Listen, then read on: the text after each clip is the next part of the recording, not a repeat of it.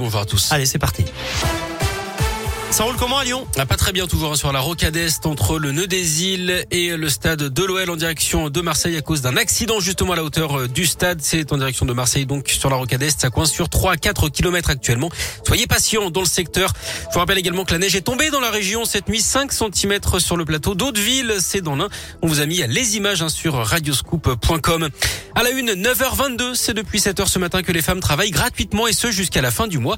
C'est un repère symbolique hein, pour dénoncer les inégalités de salaire entre les femmes et les hommes, Gaëtan Barallon. Oui, c'est ce que dit la lettre d'information d'un collectif féministe, les Glorieuses, qui lancent un appel aux candidats à la présidentielle pour mettre fin à cet écart. Alors pour établir le jour et l'heure, le collectif se base sur des stats européennes établies depuis 2015 et la tendance n'est pas à l'amélioration. Cette année, la différence atteint 16,5%, un point de plus que l'an dernier où la date avait été fixée au 4 novembre à 16h16. Dans leur lettre, les Glorieuses demandent que les subventions soient versées seulement aux entreprises qui mènent une véritable lutte en la matière.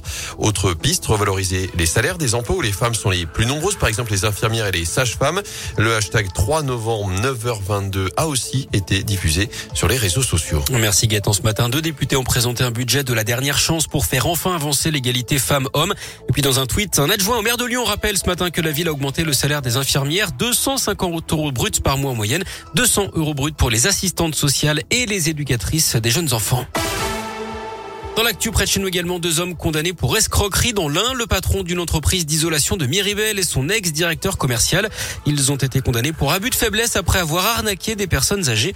Ils leur facturaient à prix d'or des travaux d'isolation bâclés. Au total, une quarantaine de victimes déclarées pour des travaux pouvant atteindre 66 000 euros d'après le progrès.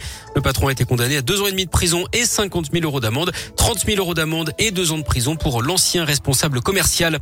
En la déception pour les proches de Madame Adiawara, ce jeune malien condamné hier à deux mois de prison avec sursis, notamment pour faux et usage de faux. Il avait présenté un acte de naissance considéré comme falsifié à la préfecture de Haute-Loire dans le but d'obtenir sa régularisation. Madame Adiawara, qui ne s'est pas présentée devant les juges, il est introuvable depuis plusieurs semaines et toujours sous le coup d'une obligation de quitter le territoire français depuis le mois d'avril. Une requête hein, contre son placement en centre de rétention avait été rejetée par la justice à Lyon. C'était en mars dernier. Et puis quasiment plus aucun espoir de retrouver les trois alpinistes français disparus au Népal la semaine dernière. Les recherches vont s'interrompre pour trois à quatre jours. Les trois hommes sont âgés d'une vingtaine d'années. Du sport du foot avec la Ligue des Champions, le PSG peut faire un grand pas vers la qualification huitième de finale ce soir à Leipzig sans Lionel Messi blessé. Du basket également avec les filles de Lasvel qui affrontent les Madrilènes de l'Estudiantes Madrid à 20h à Mado Bonnet en Eurocoupe.